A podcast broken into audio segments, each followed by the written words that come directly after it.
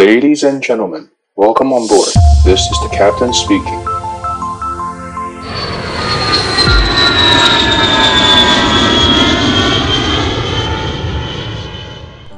欢迎来到机长广播频道，我是代班 DJ Laura。大家对我可能比较陌生，我之前曾出现在几机师访谈当中，希望未来常有机会跟大家聊聊天。我自己的生活圈中有蛮多机师朋友，从去年爆发疫情开始，不管是国内还是国外的航空人都非常辛苦。今天想给大家一些正能量，分享飞行员的训练过程以及疫情下生活。这边邀请到一位专业的机师，他是年轻有为、个性非常好相处的波波教官。听众一定非常想想了解飞行员的任务到底都做了什么事。接下来我们就热烈欢迎波波教官进线喽！嗨，波波教官。嗨，大家好。嗨，今天可能会问你比较多问题哦。那我知道你在那个当想要成为飞行员的过程，其实是遇到蛮多问题的嘛。那想要了解你在报考机制的时候有没有遇到什么困难呢？那时候要报考前的时候，主要因为都还是在网络上找资料，然后就啊。呃那时候要找的时候，大部分人提供的意见都是比较抽象，没有很呃具体说是考哪一些项目。然后主要是要从国中的呃理叫什么数理开始准备。嗯、然后因为我不是在台湾读的，所以我就开始困扰，想说完蛋了，难道真的要开始找台湾的国中课本，然后读数理吗？因为其实我知道台湾的国中数理。超级难啊、呃！这是主要的、呃、困扰之一。当然后来还是有办法啊、呃、去读，对，还是要把它读完。嗯嗯，那你觉得最难的就是数学物理吗？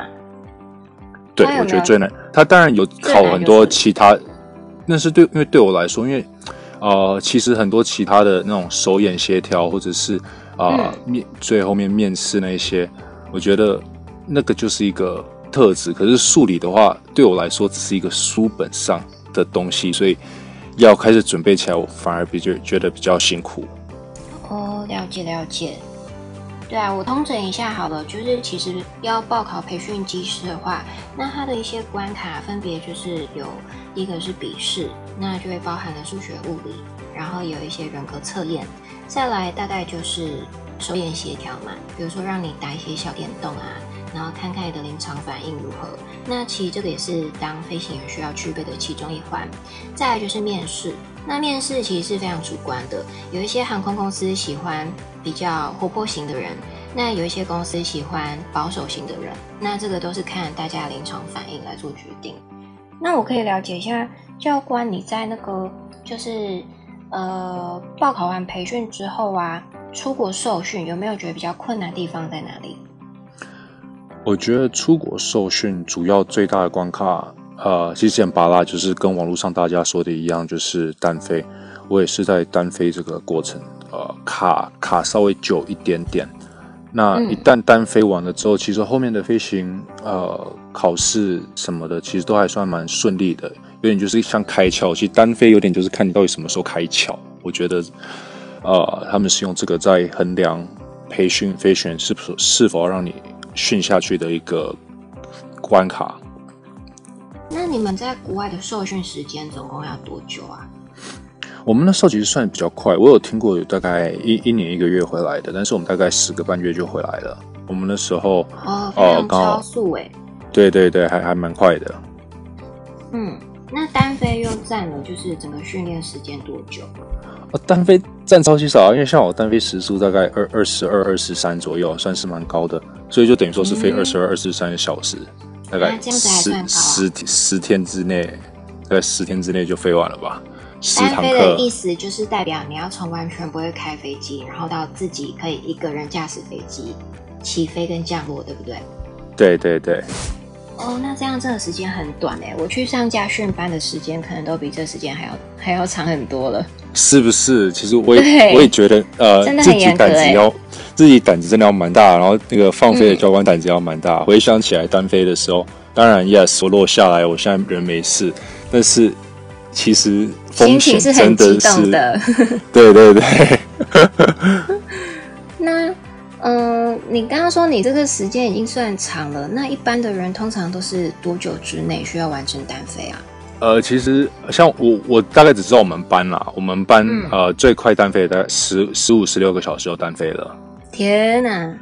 对，然后我们最诶，我们最久的好像是二十四二十四以上的同学好像就不在了。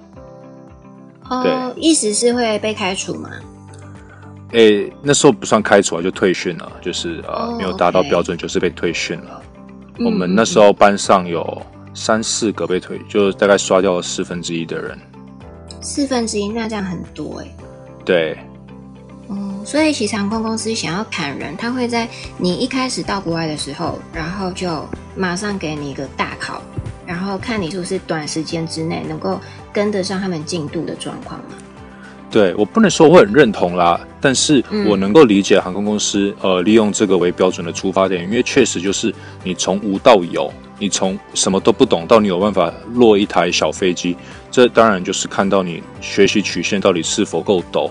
因为毕竟未来还有要学的东西很多，所以这算是对航空公司很省的一个方法了。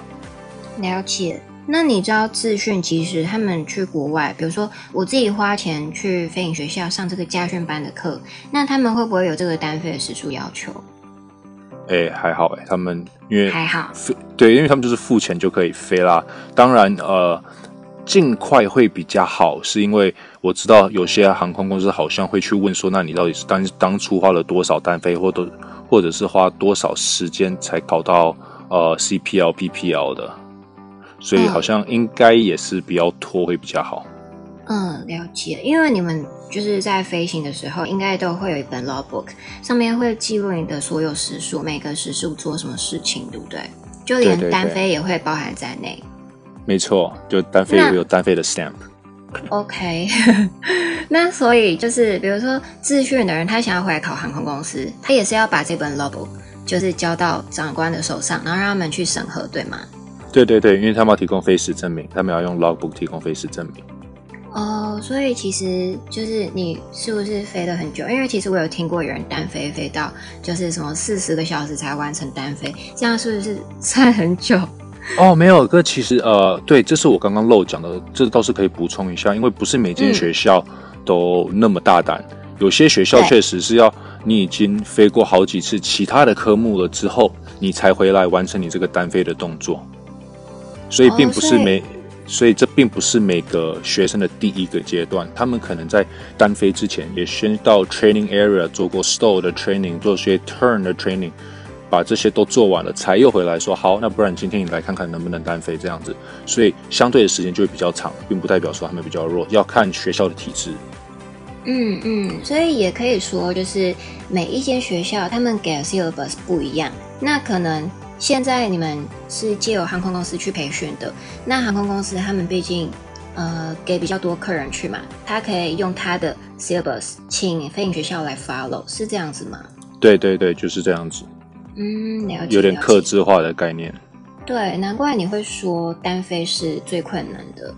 嗯嗯，那你觉得就是在受训的过程当中，就是会嗯、呃、比上线还要困难吗？还是说上线比受训还要难？呃，我官腔一点是每个阶段每个阶段的难处啊。那比如说像受训的时候就是单飞嘛，嗯、那训练的时候也有也有训练困难的点。当然除了一些。我我们的那个学习的曲线陡峭度当然依依然要在，但是有更多更复杂的东西要放进去，呃，去应用。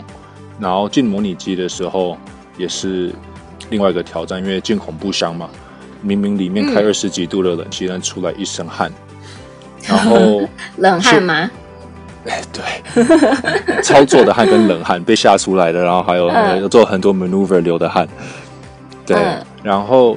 呃，每一次你在呃 training 的时候，每每一次带你的教官都不一样，所以你要哎去了解说这个教官他呃习惯什么样的方式，有时候需要先去揣测一下。然后因为每个教官对于同一件事情的理解也不尽然相同，那当然这沿用到上线之后，其实每个 captain 也有想法，但是其实这跟考官或者 captain 没有关系。我跟你或者是我跟大家，其实每个人。对一件事情，虽然说文字上是这样写，但是见解一定些微不同。所以这啊、对我来说，可能有一点要适应的是这个人际关系的相处，说起来有点好笑，反而是人际关系相处，我觉得当时挑战大一点点，要去揣测，要去摸这一些大家不同的看法，然后去接受学习，然后当然尽量有办法应用就应用。嗯，所以上线之后，难得是在揣测人心。这这这这样做简洁，好像又有点讲起来怪怪的。OK，好，那。刚刚教官，我好像漏掉一个部分哦，因为刚刚讲那个训练呢，我们刚开始都只有讲在国外的受训嘛，那个是小飞机，对不对？可是你会开小飞机，也不见得会开大飞机，所以回国之后是不是还有第二个 stage？那这个 stage 是在训练什么东西呢？呃，第二个 stage 回来，其实呃，简单带过的话，就是它就是个 transition training，衔接性的呃训练，衔接什么小飞机到大飞机。我们现在开始。以前只了解，比如说小飞机的引擎的螺旋桨，我们现在变成了解，诶，什么是喷射机？什么是喷射机的引擎？然后有多了很多系统，比如说液压系统，然后呃空气系统等等的，呃这些就要再去学，因为以前小飞机没有，然后再来之后就是实际操作的部分。嗯嗯。那不像小飞机，你一学好，呃考试考完了，你就先坐上飞机，让你飞飞看。大飞机训练有点贵，所以我们是开始从模拟机开始。但是模拟机原则上驾驶舱、呃还有环境等等都可以用的跟真飞机可以说 ninety percent 差不多了。然后就是进去，拟真率很很高。对对对，拟真率真的非常高。比我拟真率高到就是今天假设我们啊九十天没有符合三起三落的规定，我们就是进模拟机补这个次数。嗯嗯，这是全世界的飞行员都通用，对不对？对对对，他们好好像叫 Class D 以上，Class Delta 以上，嗯嗯、但是这我不确定，这有待呃查证。没关系。对，然后所以就在开始进模拟机练程序，开先练一些正常的，就跟小飞机一样，我们要先学习如何爬升、改平、转弯，然后最后哎慢慢抓感觉呃落地，最后才会开始引进。一些呃系统上的知识，然后系统失效如何处理，才开始进进入很多紧急状况的训练。嗯，最后你才会碰到真飞机。那你们第一次是怎么样碰到大飞机的啊？就是说你们呃怎么样开始这个大飞机的训练？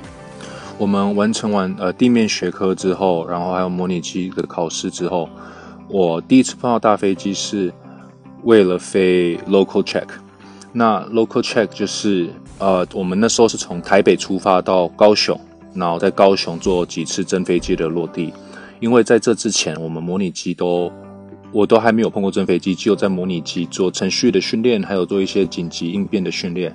那现在才是要到实际呃的飞机上去看我们怎么操作，然后去体验真飞机的落地。其实这辈子好像只有这一次 local。就是之后就算转机队了，也没有 local 了，就是因为他就是就是认定你会大飞机的落地了，只是要习惯机种的不同而已。哦，所以甚至你要换机队的话，也都不用再做一次 local。对对对。嗯，了解了。那那个等一下我会再帮我们听众问一下，就是你们能不能够转机队这个问题哈。那我再问一下教官哦，就是你在。呃，上线玩的生活啊，你觉得就是跟开这个小飞机有什么差别吗？呃，因为因为我是没体体验过小飞机的那种人生啦，我就训练过一年，但是在线上的生活的话，我是还蛮喜欢的，因为我主要是飞长城机队。嗯、那诶，在疫情之前，当然一切都人生美满的时候，虽然说班表飞到八十几个小时，但是。我实际拥有的 day off 大概也有十天左右，然后也可以自己排假。在外站 layover 的时候也能出门，我是觉得 work life balance 还不错。然后因为家家里在国外，所以我也会常呃搭飞机出国去来来找家人，再回去上再回台湾上班这样子。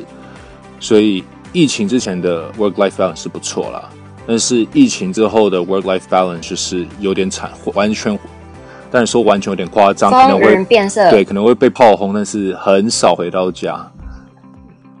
嗯，我能够了解。你们在那个上线，其实就是比较没有比较没有那种训练压力了，对不对？上线之后，嗯，就是开始有点松懈，松懈 对，所以需要每半年上紧一次发条。嗯，就是要要考试的，每半年要考试一次 EBT，就需要上紧一次发条。对，就要重新做一次模拟机的训练，是不是？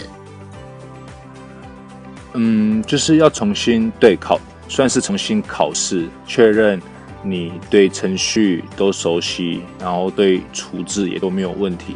嗯，了解了解。因为，因为我们上线，平常我们所谓的 normal normal flight 的话，大原则上飞机都是好的，所以也不会出现什么问题，不需要啊、呃、做太多紧急的判断，嗯、都是有办法。条理有序的慢慢思考的，可是模拟机里面做的训练，那些会出的事情就会是非常有时间时间迫切迫切性的。OK，那这个就是半年一次的考核是只有你们公司规定，还是说国际上也是这样子做规做规定的？好问题，这我其实不太确定。我觉得应该是国际上都是这样子啦。嗯，我认识的一些国际机师，其实也都是半年要做一次这样子的检核。嗯，对，应该是。那，那这样换而言之，我觉得就是飞行员这个饭碗真的是不好碰，因为如果有一些人他因为某一些因素可能离开了这个岗位，可是他可能超过半年了，他还想要回来，就是继续开飞机，他是不是势必还要再做一次这样子的 PTVC？哦，对啊，而且你只要超过一年没有飞的话，你的 license 等于无效，所以我觉得这也很伤脑筋。嗯，无效是什么意思？就是你需要想办法再去飞行，拿到飞行小时，你才有办法类似 reactivate 你的证照。嗯、如果你没有飞的话，你的这张证照就等于你不能用这张证照去申请工作了，因为你不是，呃，他不能拿了你之后就马上就用，需要在训练你之后才能用你这位飞行员。哦，所以他如果超过一年，他。他还想要再回来飞，他只能各显其招，要么就是看公司愿不愿意出飞机让他去 recurrent 一下，或者是自己再想办法嘛。对啊，就或者是就花钱去美国，然后啊、呃、飞模拟机补一些时速，做一些训练。哦，还有这一招啊。对。嗯，那这样听起来也不是完全没有救，可是就是比较麻烦嘛，对不对？呃，我是觉得应该是非常麻烦。对啦，听起来是没错。看来这个要当技师也是很不容易。那那个你们现在在这个疫情生活之下，你有没有遇过就是真的觉得很困扰的地方？因为我我的小孩现在一岁半，最困扰当然是见不到啊、呃、老婆跟小孩，这是最困扰的。好吧，这肯定。这么小的，最困扰的是要被关在饭店里才最困扰。第二困扰是因为关在饭店里见不到老婆小孩。嗯而且小孩这么小，真的是最需要陪伴的年纪。对啊，对啊，我也有听过，就是有小孩子还不到一岁要开刀，然后爸爸不在旁边，因为他也是在隔离，所以没有办法见面。然后妈妈就自己带着小孩，就是去开刀，然后开刀时间又超过他们预期的两个小时。妈妈还以为这个小孩是不是怎么了，赶快叫了律师联络人，准备要。看这个医生是不是在搞鬼？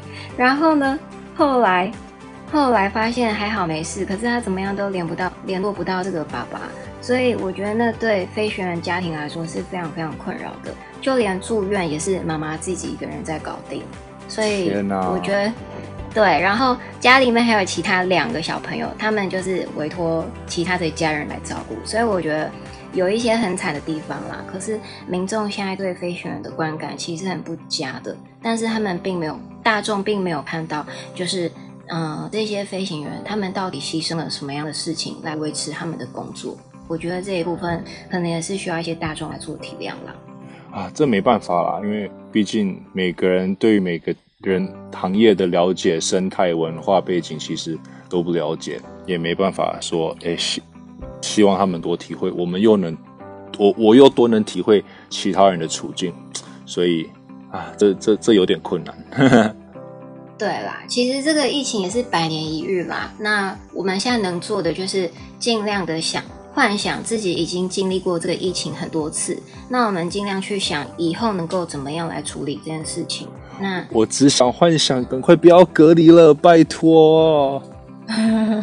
隔离是真的很麻烦，然后再加上我知道很多人在开飞机之前，那其实大家上去飞机都嘛是一屁一屁股坐下，可是现在大家都到处消毒啊，然后真的，尤其像我有洁癖的，我真的是消毒到有点崩溃，有时候。啊，好对啊，那个手会很干哎，对，没错，嗯，然后再加上，其实我觉得那个简易旅馆，然后甚至是国外的饭店也干净不到哪里去。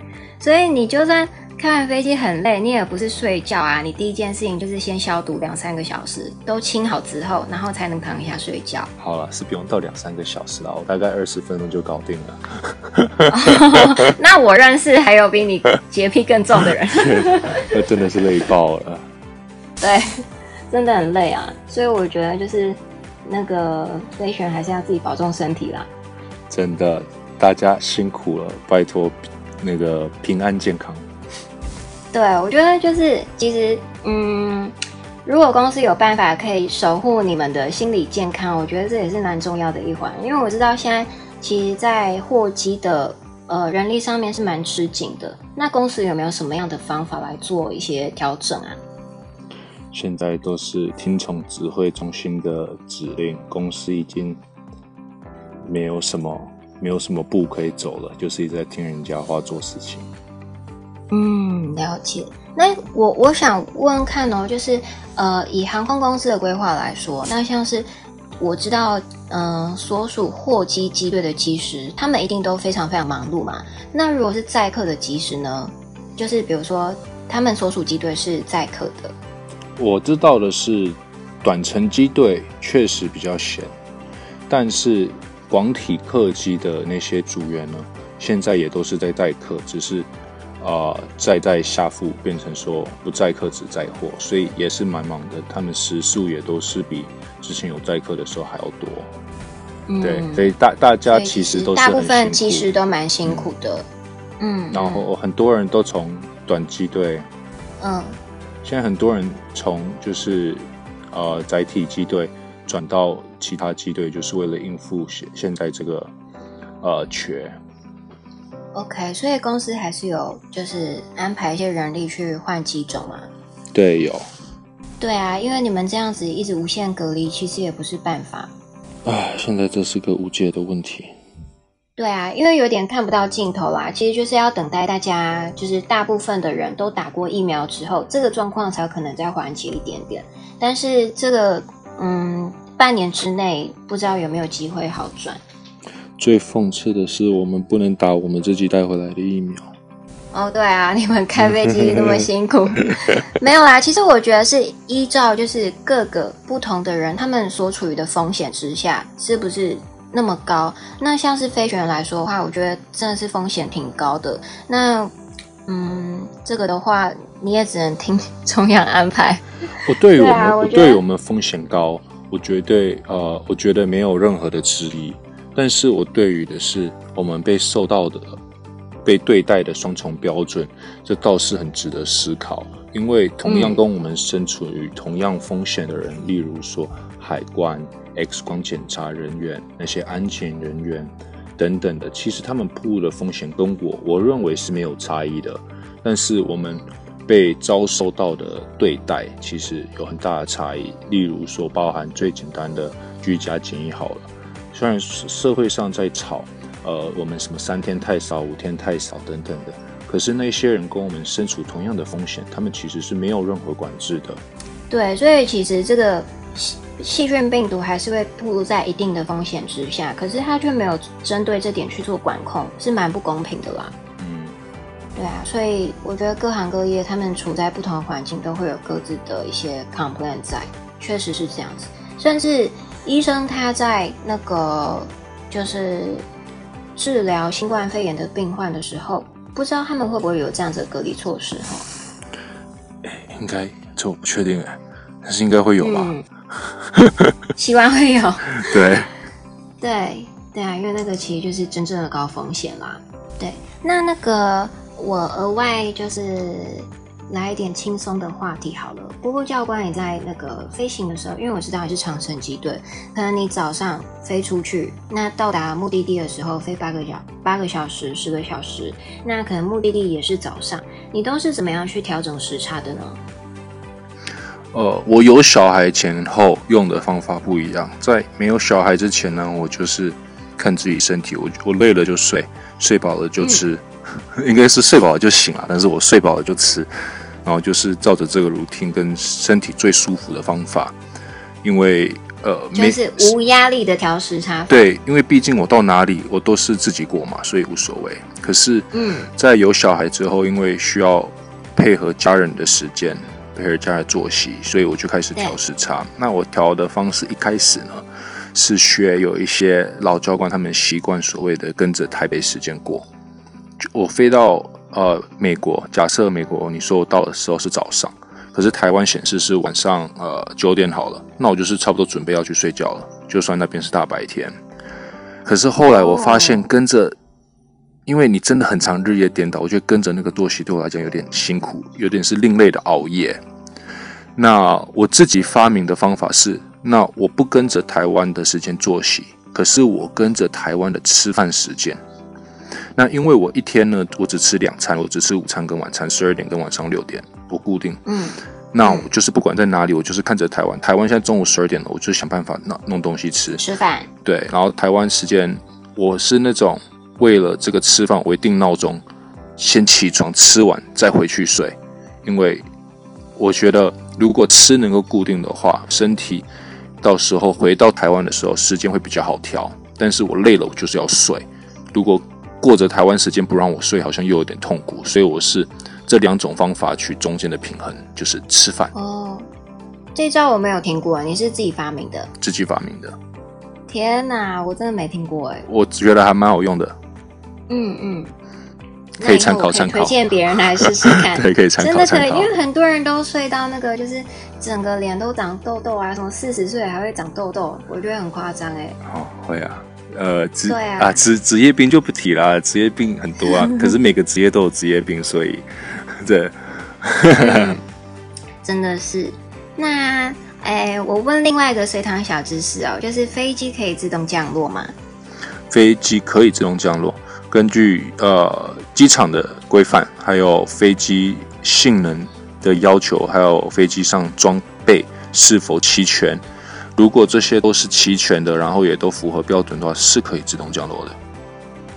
嗯。可是像我自己在搭飞机的时候，我都会很期待，就是等到机长他给我一个无感降落，那我就会觉得这个机长好棒棒。那会不会有一些时候其实是飞机自己在降落，它无感降落，那我觉得这一台飞机好棒棒，会有这样的状况吗？会啊，一定一定会有的，因为自自动驾驶落的也很好。嗯、呃，这样子哦。只是我们、哦、呃，但是我可以分辨什么时候是就是飞机自己落，什么时候是机长在落吗？呃，我自己作为飞行员，我大概隐隐约约猜得到。嗯，可是所以我想，连你也要隐约猜猜得到。对对对，因为那个不同非常的 subtle，它的不同很微妙。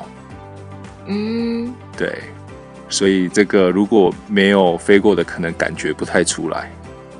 了解。可是如果你看窗外，你看不到外面，嗯，你就可以确定你今天就是自动落地了。嗯，什么意思？看不到外面是什么？就是今天假设能见度很差，天气真的很糟。哦，那.我们我们会用自动落地，也是为了天气，不然我们飞行员都会自己做落地。毕竟，嗯嗯，不是说自动落地不安全，而是自动落地，假设有需要做什么处置的话，我们有的时间区间太狭窄了，只有一秒钟、半秒钟的时间去做决定。可是如果自己飞的话，我们都有拿捏，也比较在我们控制之中。对，所以我们才没有那么常做自动落地，只有天气差的时候我们才会。嗯，OK，那其实天气差的时候，就是通常会让副机师去落吗？还是大部分都是呃 Captain 去落？就是飞机落啊，没有啊，这个小开玩笑。就是今天如果是自动落地的话，当然我刚才半开玩笑啊，确实是飞机落，但是今天 PF 会是 Captain，、嗯、然后 PM、嗯、Pilot Monitoring 就会是 FO。然后我们就是负责做一些 call out，然后 captain 决定、嗯、呃到底是 continue 还是 go around 这样子。嗯，了解。